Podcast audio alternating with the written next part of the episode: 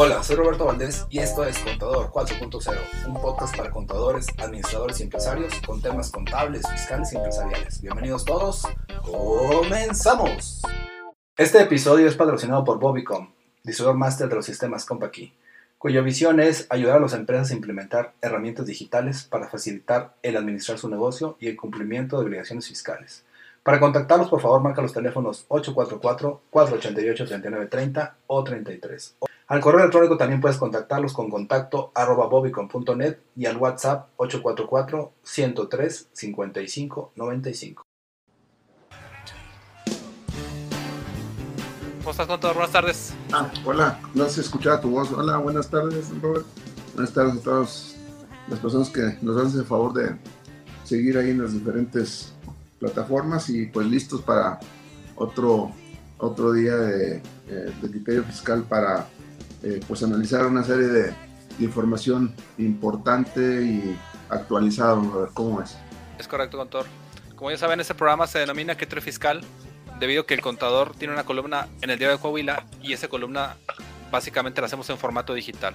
La intención es cumplir la visión que tenemos el contador y yo, que es ayudar a las empresas a implementar herramientas digitales para facilitar cómo administrar su negocio y cómo cumplir con obligaciones fiscales. Como dice el contador, este programa siempre lo hacen ustedes, los que nos ven, y nos preguntan ciertas uh, circunstancias que están viviendo sus empresas y pues obviamente tratamos de ayudarles a través de estos medios. Eh, platicamos el programa del día de hoy, contador, es préstamos intercompañías, es una actividad vulnerable, nuevas reglas para activar el buzón tributario para asalariados y la dificultad para compensar saldos a favor generados hasta el 2018. Es correcto, Robert, pues empezamos si quieres. Sí, contador, me parece muy bien. Bueno, este, la, el primer punto eh, precisamente fue la publicación del lunes pasado en el diario de Coahuila. Eh, recordar que todos los lunes ustedes pueden encontrar esta información eh, y bueno, eh, también a través de, de, la parte digital del diario de Coahuila se puede obtener esta información. Y, y básicamente, Robert, esta es una actualización en materia de la ley antilavado, eh, precisamente porque eh, por ahí en el, a, a, mediados del mes de enero de este 2021, eh, la unidad de inteligencia financiera eh, hizo un cambio, hizo una actualización, pues, así es como lo están denominando, una actualización en los criterios que emite eh, esta unidad de inteligencia financiera, eh, la UIF. en esta actualización, que se fechó el 18 de enero del 2021, eh, se refirió al tema de los préstamos que nosotros de, denominamos intercompañías, cuando hay una, una, una empresa, un corporativo que eh, maneja varias empresas y que dependen de la, y tiene el control esta, esta empresa, esta holding, vamos a llamarla de esa manera, eh, eh, pues es eh, hasta cierto punto natural que dentro del manejo de los flujos se hagan préstamos entre las mismas empresas del grupo. Una empresa genera algún recurso excedente y puede transferirlo a, a otra empresa del mismo grupo. hasta el 2020, hasta diciembre, digámoslo así, dentro de los criterios que tiene publicados la Unidad de Inteligencia Financiera, también recordar que ahí cuando no tenga mucho que hacer, también hay un portal de la ley antilavado, así como hay un portal del SAT, hay un portal antilavado también muy importante, muy interesante, sobre todo aquellas empresas que, eh, que son consideradas como eh, actividad vulnerable. Entonces, en este portal, ahí van a encontrar estos criterios y precisamente el criterio relativo al préstamo intercompañías sufrió una actualización. Eh, hasta diciembre señalaba que los préstamos intercompañías no era considerada una actividad vulnerable. Eh, de acuerdo a la ley antilevado, los que son motivo de, eh, de, presentar un aviso, de presentar información eh, eh respecto a las operaciones que realizan, eh, se define lo que es una actividad vulnerable. Sin embargo, hay una serie de criterios donde pues aclaran ciertas operaciones. ¿Por qué? Porque resulta ser que, de acuerdo a la ley antilavado, el artículo 17 eh, de, la, eh, de la ley antilavado eh, establece eh, que cualquier persona que hace un préstamo, la fracción cuarta del artículo 17, cualquier persona que realice un préstamo arriba de los umbrales establecidos, pues tiene que presentar un aviso ante en este caso pues, se presenta en este portal antilavado, que finalmente va a dar la información al SAT. Eh, y señalaba que no era una actividad vulnerable, toda vez que eh, pues, eh, se conocía que era a través del mismo grupo que se realizaba esta operación. Bueno, a partir de enero sufre un cambio y entonces ahora nos dicen que sí es una actividad vulnerable. O sea, la actualización es de no ser considerada actividad vulnerable hasta diciembre del 2020 a partir de enero del 2021, esta operación de préstamos intercompañías ahora sí se considera una actividad vulnerable. Entonces, esto nos eh, detona una obligación adicional para aquellas empresas que realizan este tipo de préstamos de presentar estos avisos ante el SAT eh, o a través de, la, de este portal antilavado eh, entonces, es un cambio importante que hay que considerar porque, bueno, hay muchas empresas que realizan este tipo de préstamos. Entonces, eh, señalar y eh, establecer que a partir de enero del 2021, pues ya tienen esa obligación en materia de ley antilavado. Sin embargo, don Robert, también eh, hay un artículo en las reglas aplicables a la ley antilavado, una especie como de miscelánea fiscal, en, cuanto a la ley antilevado, el artículo 27 bis, fracción primera de estas reglas, señala la posibilidad de no presentar el aviso siempre y cuando las operaciones se realicen a través del sistema bancario. Es decir, si no se presta este monto, eh, estos montos eh, en un medio diferente a la, a la transferencia bancaria o cheque, pues eh, ahí sí habría que presentar el aviso. Normalmente eh, las empresas pues no manejan efectivo, digo, es, lo natural, lo normal, que no manejan efectivo y manejan eh, pues eh, transferencias o cualquier medio bancario. Entonces, de tal manera que en teoría, si aplicamos el artículo 27 bis de la fracción primera de estas reglas de antilavado, ley, anti, ley pues no tenían la obligación de presentar el aviso. Si nos apegamos, o si las empresas se apegan a este 27 bis, fracción primera, eh, lo único que tendrían que hacer es presentar una información que señala el artículo 25, 25 de las reglas, que es una especie como de declaración en ceros. Eh, simplemente se marca que yo estoy en el supuesto del 27 bis y en lugar de presentar toda la información que nos piden en un aviso, en un aviso normalmente nos piden quién, quién está involucrados, el monto, con qué instrumento se cubrió, o sea, piden bastante información. Entonces, en lugar de presentar, toda esa información, solamente se presentaría una, eh, una información, un informe eh, de las operaciones, que en este caso pues, no hay operaciones, pero se marca ahí en, la, en el formato que nos apegamos al 27 bis, de tal manera que tenemos que enviar ese, eh, ese informe. Nosotros le denominamos informes en cero. Normalmente, digo, no es en ceros, pero es, se envía sin información prácticamente. Es como si presentáramos una declaración en cero. Entonces se presenta ese informe en ceros y con eso cumplimos la obligación. Entonces, pero sí tenemos la obligación entonces, eh, recapitulando todo esto, si hay préstamos intercompañías es una actividad vulnerable. Si los préstamos los hago a través del sistema bancario, no presento el aviso, pero presento este informe en ceros. Mensualmente tengo que darme de alta en el portal antilavado y mensualmente estarlo presentando. Esto es importante, don Robert, porque sabemos que las multas eh, por no presentar este tipo de información, pues son bastante altas en materia de ley lavado y hay que pues, evitar este, este tema, ¿no? Entonces, sí es muy importante considerarlo. Obviamente también hay que analizar otros temas, Robert.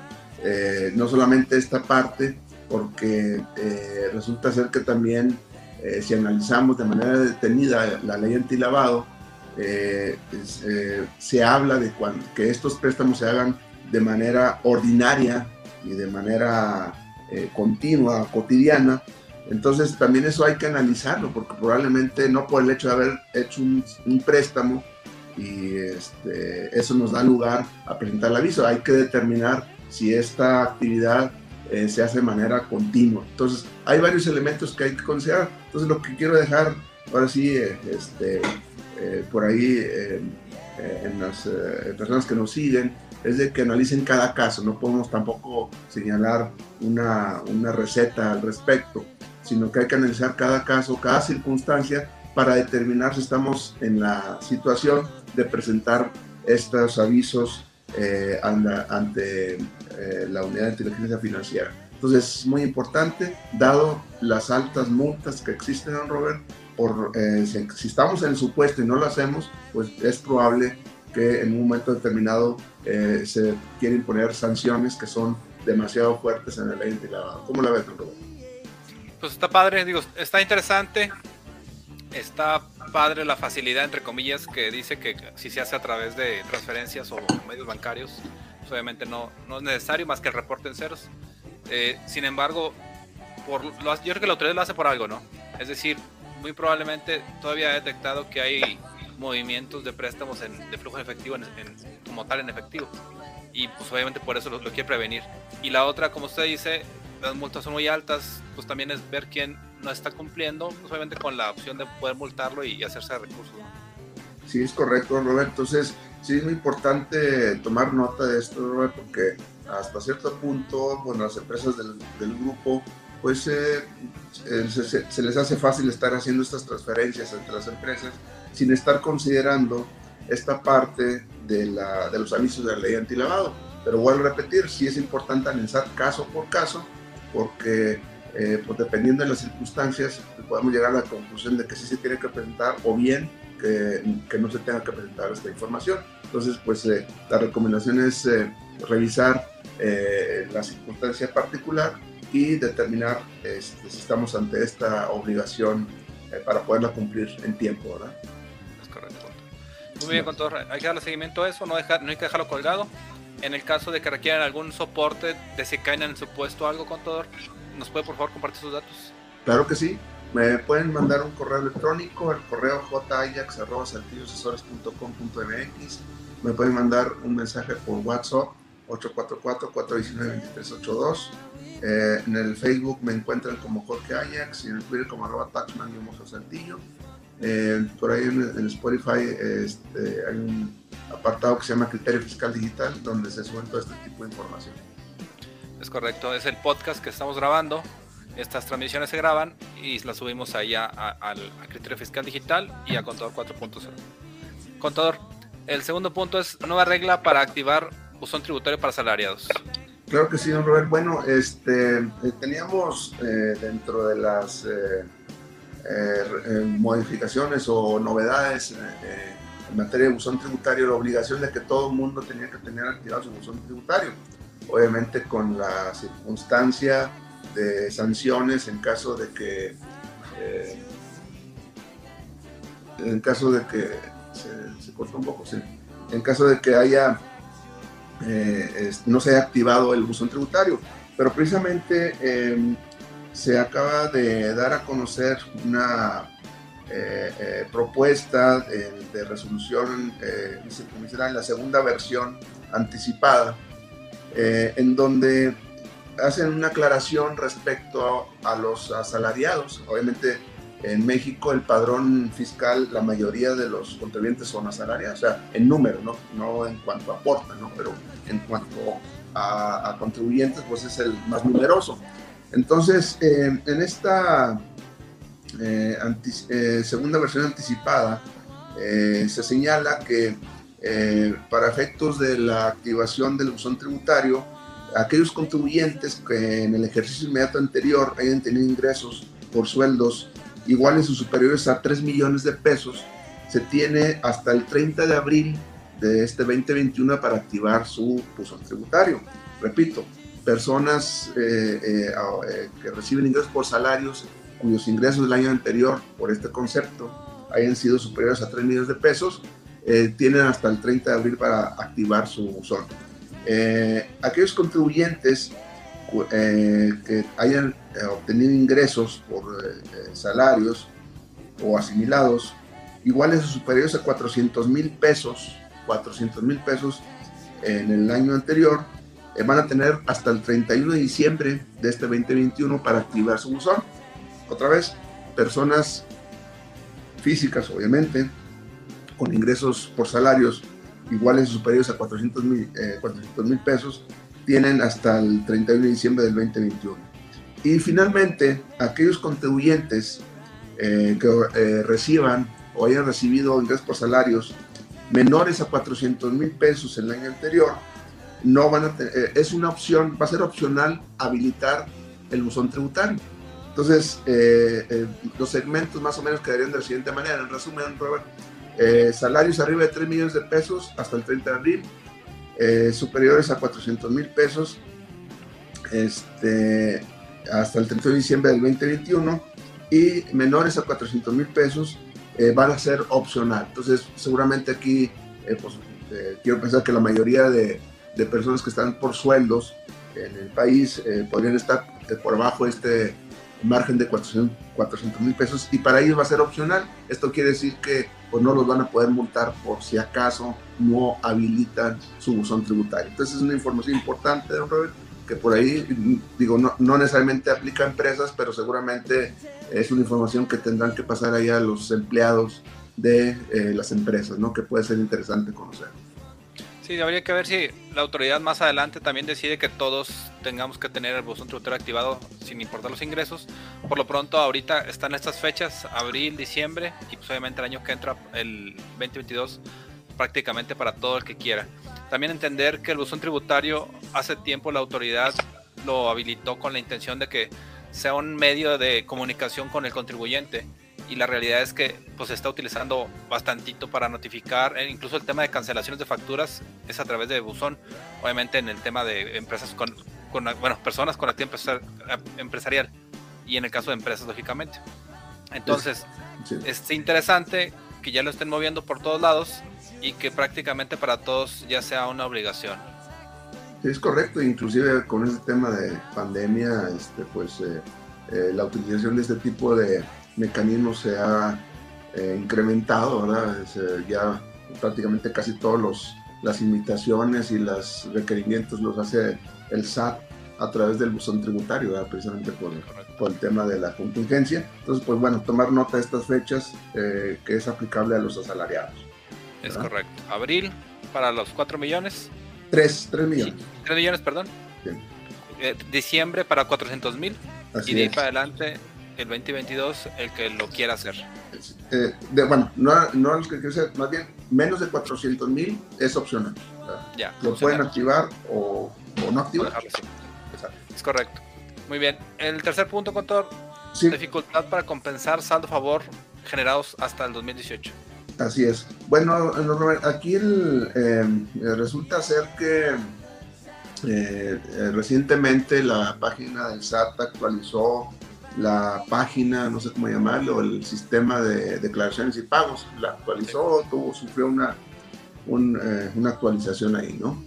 Eh, y resulta ser que dentro de los eh, cambios que hicieron, de alguna manera olvidaron activar la posibilidad que la, que la miscelánea fiscal desde hace algunos años permite y que en el 2021 se vuelve a repetir a través de regla miscelánea, 2310 si mal no recuerdo la regla, este, la posibilidad de compensar saldos a favor generados hasta el 2018. Recordamos que eh, a partir de 2019 la reforma fiscal prohibió o desterró lo que era la compensación universal. Ya no se puede compensar impuestos eh, diferentes, ¿no? Eh, sin embargo, por una situación para, eh, relativa a, que no lo puede hacer de manera retroactiva, a través de una regla miscelánea desde entonces, desde el 2019, señaló la posibilidad de lo que se haya generado hasta el 2018, si se podía compensar contra otros impuestos diferentes, siempre que sean impuestos a cargo.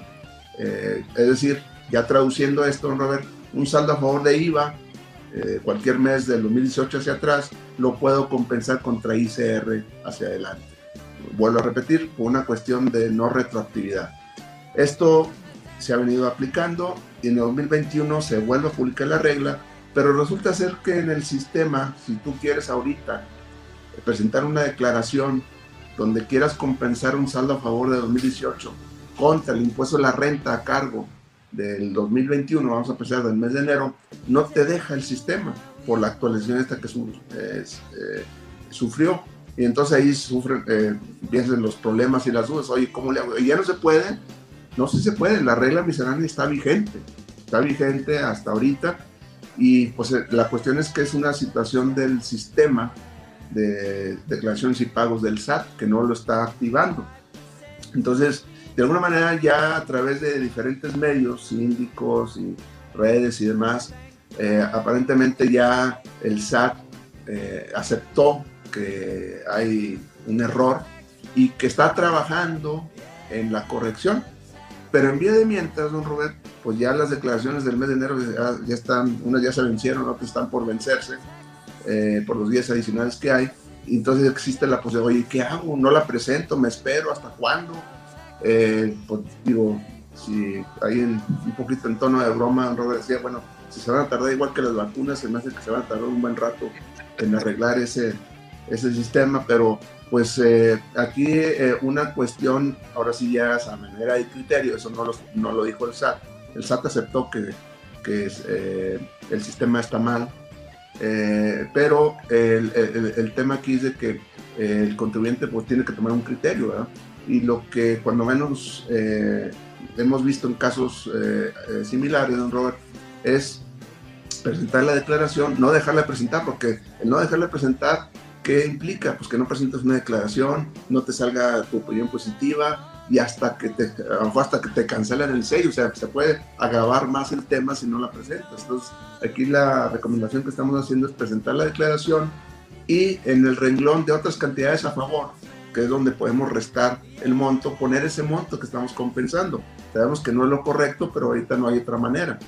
Cuando ya el sistema esté habilitado, pues la sugerencia es presentar una declaración complementaria con los datos en los renglones eh, y espacios correctos. Por lo pronto, ahorita la recomendación es presentarlo, esa compensación en el renglón de otras cantidades a favor, para presentarla en tiempo y forma, no tener el problema de que eh, me puedan después cancelar el sello o, eh, o, que salga mi opinión negativa por no presentar una declaración. Entonces es un tema actual, ¿no, Robert? es un problema realmente ya se está generalizando por de alguna manera eh, y pues es algo eh, pues grave ¿verdad? Que, que la autoridad eh, pues haya omitido habilitar esta posibilidad dentro de, de, su, de su portal para aplicar esta compensación. ¿Cómo lo ven, Robert? No sé si te han preguntado, te, han, te ha llegado esta, esta, esta noticia, ¿no? Pues estaba viendo el portal y sí detecté que pues, estaba muy cambiado, no había visto esa opción no me habían preguntado todavía. Pero pues obviamente qué conveniente, ¿no? Digo, para la autoridad. Ah, claro, la gente no pregunta o no ve este tipo de programas, pues simplemente no se lo va a compensar. No, dice, oye, va a pensar, no, ya no se puede, pues déjame el pago, ¿no? Pero, el tema es de que, pues es un error que trae este, este portal y bueno, la recomendación que estamos haciendo es esa, manifestarlo en otro renglón eh, y eh, sin dejar de presentar una declaración complementaria cuando ya el portal esté habilitado en esa parte. Entonces, esperemos que sea rápido, don Robert, que no sea igual que las vacunas. Este, Oye, Conta, pues igual aprovechar entonces para comentar, si ustedes creen que esta información les puede ser de, ayuda a alguien más, pues le pedimos de favor se la compartan. Es un hecho que el, saber ese tipo de, de, detalles, pues es importante para efectos de beneficios de la empresa, ¿no? Es decir, compensarse algo que tal vez tenía ahí a favor. Entonces, si tienen algún amigo contador o alguien que creen que les pueda servir, pues comparten de esta información. Aprovechando, contador, eh, tenemos, bueno, me gustaría compartir por aquí lo que tenemos próximo de, cursos y eventos, ¿no? tenemos por ahí un taller de contabilizador de la versión 13.4.1 de contabilidad, donde obviamente vamos a enseñar a través de la herramienta de Compa aquí cómo se puede hacer más eficiente la contabilidad en las empresas. También recordarles que en el tema de renovaciones, Compact está dando 30 días de acceso gratis a la plataforma Cursa, que es una plataforma que nos permite capacitarnos para certificarnos, si así lo deseamos, ante conocer y solamente tener conocimiento. Y adicional, Conta, tenemos una promoción de que cuando compres o renueves algún sistema Compa aquí, tienes la opción de tener un mes gratis del sistema Compa aquí Decide. Este sistemita de Compa aquí Decide yo lo estoy dejando aquí en la oficina mucho. Es un sistema que nos permite, nos permite tomar decisiones a través de información y me permite publicarla en la nube, obviamente solamente para acceso de, del interesado, ¿no? Entonces son pues, herramientas, como ya hemos platicado, que nos permiten facilitar cómo tomar decisiones y en ciertas ocasiones cumplir con obligaciones fiscales. Entonces, para que estemos ahí al tanto, contador, igual, si ya saben, si se ofrece algo también, pues obviamente tenemos los medios de contacto. Eh, sabemos que ya tenemos por ahí la página de Criterio Fiscal Digital, tenemos el grupo de Criterio Fiscal Digital también, y pues, obviamente la página de, de, de Bobicom en, YouTube, donde pueden encontrar todos estos videos que transmitimos cada semana. Eh, recordarles el podcast del contador, contador 4.0 y de criterio fiscal digital, ambos en Spotify. Contador, ¿cómo ves? Ok, no, pues yo creo que hay bastante eh, eh, manera, hay muchas maneras de, estar comunicados y de estar al tanto de, las novedades fiscales. Creo que hay, hay la manera, los diferentes medios o, de podernos enterar de todas estas novedades y, y pues seguramente le vamos a estar alimentando de manera continua esta, esta información. Por ahí Laurentino nos está, me parece muy interesante, dice por ahí, eh, y útil. un saludo ahí a la, maestra Laurentina, ¿no? Un saludo, un abrazo y la contra maestra, hace mucho que no lo vemos, pero pues igual siempre es un placer saber de ella. Claro que sí. Pues bueno, por mi parte es todo. Pues igual contador, como quiera, todo lo que se ofrezca por aquí estamos en contacto, ya tienen los medios de contacto, tienen el WhatsApp del contador, Aquí en pantalla también aparece mi WhatsApp. Entonces darle seguimiento a lo que se ofrezca. Como dice el contador, este programa lo hacemos para ustedes. Si tienen alguna duda, háganosla llegar y la trataremos de resolver aquí en el programa. Perfecto, aquí dice la Valentina, recordemos el podcast, y bueno, ese es otro, ese es otro, los podcasts. Es correcto. Okay. Está bueno. Muy bien. Muy bien. Pues hablar contador, cuídense mucho por, ahí, por aquí platicamos. Adiós. Saludos. Saludos a todos. Bye.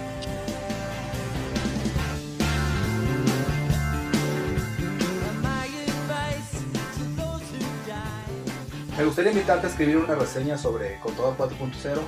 Esto es para que más personas puedan descubrir este podcast. También te pido me sigas en redes sociales como Jesús Roberto Valdés Padilla, en mi Instagram como Bobicom o Roberto Valdés. Y que pues, obviamente nos apoyes y nos des un, un me gusta.